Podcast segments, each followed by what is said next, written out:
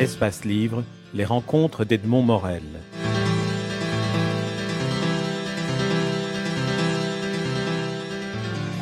Anne Niva, vous vous inscrivez dans la, dans la lignée des grands reporters écrivains, de la lignée d'Albert Londres. Vous avez eu le prix Albert Londres d'ailleurs pour un de vos premiers livres. Joseph Kessel, ou plus proche de nous, de votre amie Anna Politovskaya, assassinée lâchement pour ses témoignages de la guerre de Tchétchénie. Après l'Afghanistan et la Tchétchénie, vous êtes rendu à Bagdad à deux reprises en 2007. Ce voyage faisait suite à un premier reportage que vous y aviez effectué en 2004. Revêtu d'une abaya noire, vous êtes allé à la rencontre d'hommes et de femmes à travers qui vous témoignez. Anne comment vous vous présenteriez-vous? Comment feriez-vous votre autoportrait? Une journaliste qui veut rencontrer, comme vous le dites à un moment de votre récit Bagdad, zone rouge, l'émotion et la sincérité? Euh, Un intermédiaire, je dirais plutôt qu'une journaliste. C'est-à-dire il faut toujours euh, trouver des, labels, des étiquettes. Euh, moi, ce qui m'intéresse, c'est d'aller sur place, sur le terrain, pour rencontrer des gens et recueillir leur histoire. Et ensuite, bien sûr, la raconter, sinon ça n'a aucun sens. Donc il faut faire partager ce que j'ai vécu sur, euh, sur le terrain.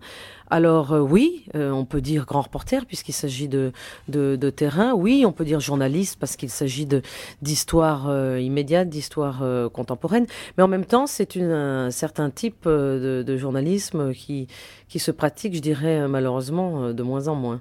Vous dites que vous avez choisi de, de faire cette approche par le livre, ce journalisme qui se pratique de moins en moins, comme vous dites, plutôt que par l'image et le son, parce que dans le cas de Bagdad, mais j'imagine que dans les reportages précédents que vous avez effectués, la même réflexion pourrait s'appliquer en, Tchétchénie en Afghanistan.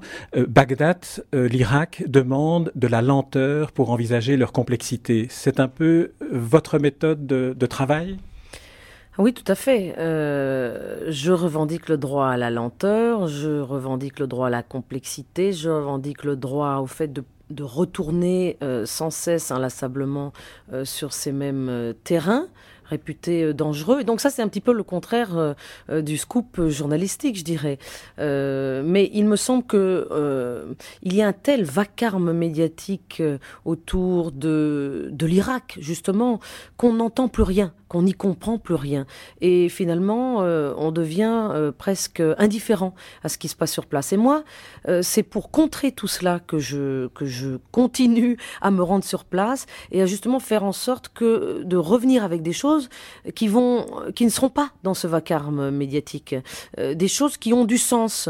Et c'est tout simple. C'est écouter ce que les gens me disent, c'est les rendre plus proches de nous, plus humains. Ça paraît simple, mais c'est vrai que pour écouter ce que vous disent les gens, il faut faut aller leur demander leur avis.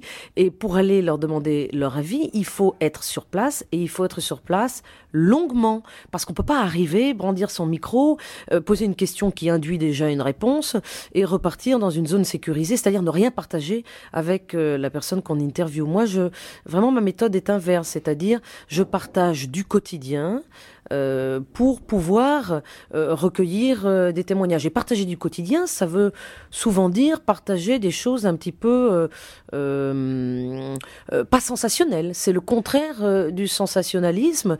Et, c'est cela que je recherche, parce que pour moi, tout est intéressant. Tout, événement de ces familles chez qui je vis, etc., m'apporte des éléments nouveaux pour comprendre la complexité du conflit irakien. Votre livre est écrit à la deuxième personne du singulier, avec ce, tu qui est un peu, un peu déroutant au départ, parce qu'il s'adresse à vous. C'est à vous-même que, que le tu s'adresse lorsque vous êtes sur le terrain.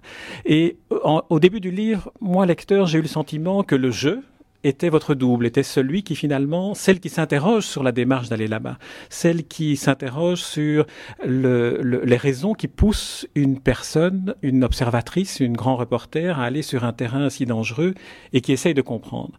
Alors en cours de lecture, par contre, je me suis dit que c'était peut-être le petit garçon Louis qui était le jeu et qui vous disait ainsi déjà, qu'il comprenait pourquoi vous disparaissiez et pas seulement où vous disparaissiez, comme vous le dites en exergue. Est-ce que cette interprétation vous, vous conviendrait? Il y en aura une troisième par la suite. Oui, ça me semble une interprétation euh, tout à fait intéressante. Euh, ce que je peux vous dire, c'est que je, n'avais pas envie d'écrire ce livre à la première personne. Tous mes précédents livres ont été écrits à la première personne, ce qui est assez normal parce que mes livres ne sont pas des romans et mes livres sont des retraces des expériences que j'ai vécues. Donc je suis obligée de dire je suis allée en Afghanistan, j'ai vu ceci en Irak, j'ai partagé le quotidien de telle famille en Tchétchénie, etc. Mais pour ce livre précis, j'avais l'impression que cette première personne était un peu trop banale. Euh, vous savez, les, lecteurs sont tellement, ont tellement de livres à lire, sont tellement incités à, lire, à lire de choses, etc., que je me suis dit, un énième livre sur l'Irak écrit à la première personne, finalement, est-ce que je peux pas essayer de faire différemment?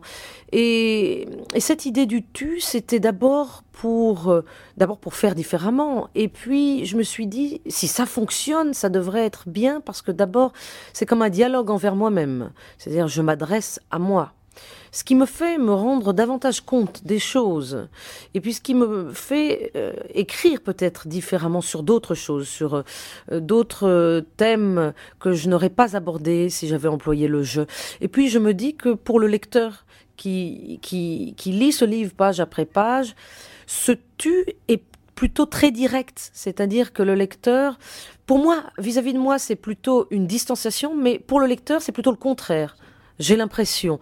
Mais maintenant, ça, je le dis aujourd'hui, a posteriori, après avoir écrit le livre. Et c'est ce que m'ont dit d'ailleurs des lecteurs. La troisième interprétation, c'est que c'est le lecteur qui s'adresse à vous et qui, vous accompagne, qui est, qui est en permanence à côté de vous et donc qui, voit lui aussi de l'intérieur parce que vous écrivez de telle sorte que on est avec vous en permanence et le tu accentue ce, ce sentiment-là.